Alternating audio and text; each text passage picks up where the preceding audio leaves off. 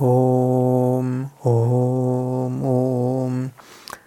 Atta Chaturdashodhyayaha Gunatraya Vibhagha Yogaha.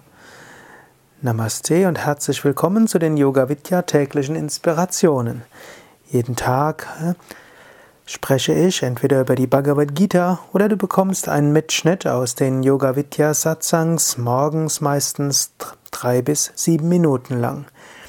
Jetzt bin ich aber in der Bhagavad Gita und diese Bhagavad Gita Podcasts werden ja auch in das neue Bhagavad Gita Portal hochgeladen.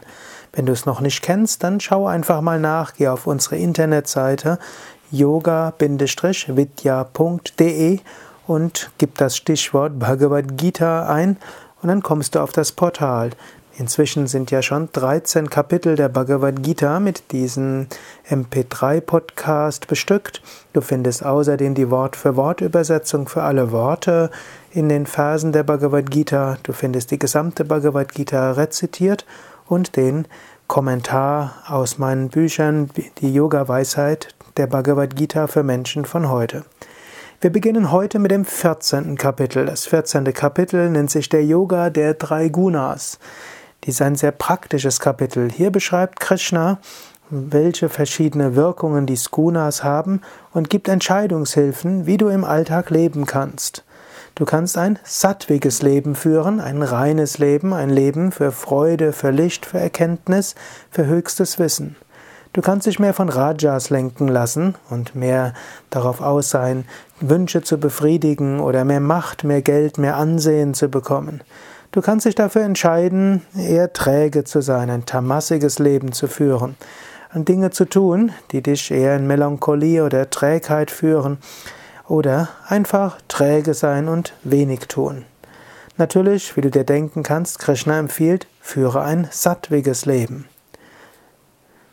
Du kannst vielleicht schon bis zum nächsten Mal darüber nachdenken, was heißt für mich Sattva, Reinheit lebe ich ein Leben, das, das schon äußerlich so ist, dass ich dabei erhebend sein kann. Das heißt, dass ich für mich selbst erhebend sein kann und für andere.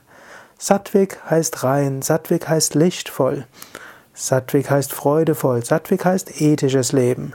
Sattvik hat Einfluss auf die Ernährung, Sattva hat Einfluss auf die Kleidung, Sattva heißt die Sprache, die ich spreche. Sattva heißt äh, wie ich mich auf andere Menschen beziehe. Sattva hat Einfluss auf die Wahl, wie du dich fortbewegst, ob du mehr mit zu Fuß gehst, mehr mit dem Auto fährst.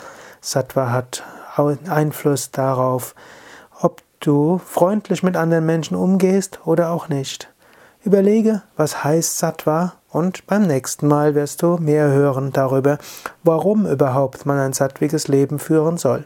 Denn Krishna geht nicht sofort in die Bhagavad, in die Gunas hinein, sondern die ersten Phase gehen noch sehr in die Philosophie und er gibt eine großartige Begründung, warum sollte man ein sattwiges Leben führen.